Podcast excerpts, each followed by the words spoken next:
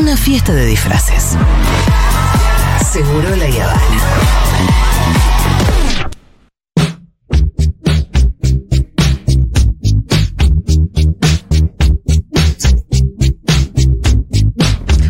Tenemos algunos minutitos de que nos quedan para hacer recomendaciones. Claro que sí, siempre alcanza el tiempo para hacer Y recomendaciones. sí, porque vos si querés recomendame una cosa y yo ya estoy bien. Total, pero yo tengo la capacidad de recordar. Quedan tres minutos clavados. Sí. Vamos a recomendar muchas cosas. Por un lado, eh, la semana pasada hablé de la retrospectiva en movie, en movie de Aki Kaurismäki, eh, director de cine finlandés, eh, un director de cine que combina humor, mucho humanismo, mucha mirada social también. Y mañana se estrena su última película en el cine. Ajá. Eh, Hojas de Otoño, además es una película que ganó eh, un premio importante en el Festival de Cannes de este año. Se habla muy bien de esta peli, es la historia de amor entre un operario de fábrica y una empleada de supermercado, pero con un tonito así de cuento de hadas y eh, cruzado por supuesto con también la realidad social, porque en Helsinki también hay marginalidad y pobreza. ¿Sí?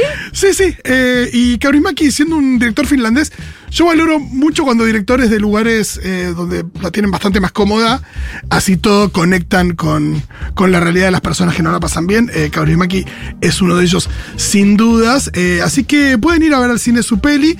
También en el cine pueden sacar entradas que ya están disponibles para la semana que viene ir a ver o a Darín o a Franchella narrando eh, la gesta argentina en Qatar, porque salen dos películas el otro jueves ¿En serio? de la selección. ¿Y cuál va a ser mejor?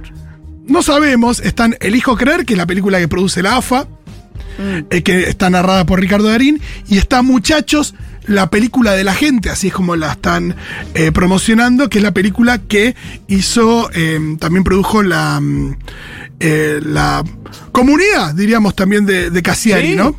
Ah, mirá. Y esa es la que tiene la narración de Franchella. Es muy gracioso, va a estar Darín y Franchella en estado Pérez. Sí, la verdad. Esa dice que se centra más en la gente.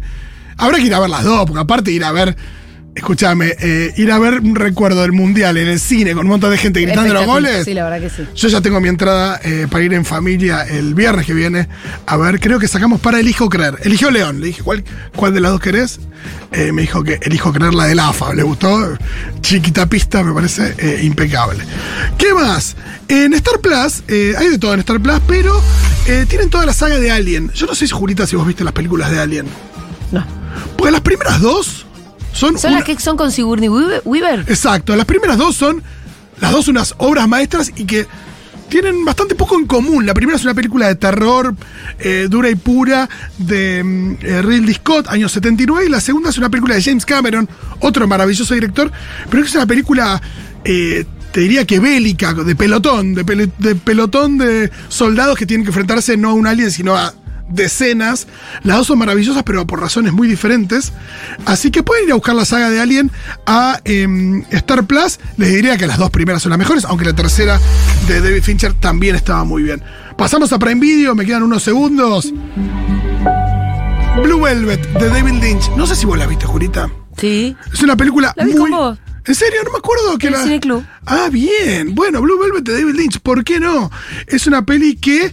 em, se sumerge en lo más profundo de eh, las fantasías y las perversiones eh, humanas, eh, pero he contado también una alegoría respecto de el submundo del crimen en un, en un pueblo supuestamente apacible, con una historia así bastante de tipo de cine noir, con una femme fatal, con un chico que investiga, con un misterio, también con un criminal que lo hace Denny Hopper, está Isabella Rossellini, está Kyle MacLachlan, está Laura Dern, también hermosa, muy joven, año 86 la película, es quizás la obra maestra de David Lynch, es de las que se entiende el argumento, no porque las otras no sean geniales, pero a veces pasa que, no sé, ves Imperio y decís, che, ¿Qué está pasando? estoy en bolas, esto está buenísimo, es hipnótico, pero estoy en bolas.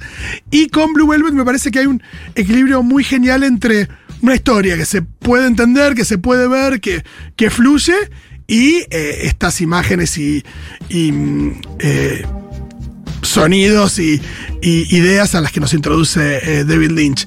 Eh, ¿Tenemos algo más de tiempo para que les recomiende? Lo que vos digas. Un corto, el primer corto de Miyazaki eh, lo subieron a Movie, se llama El Sol de Yuki, Ah.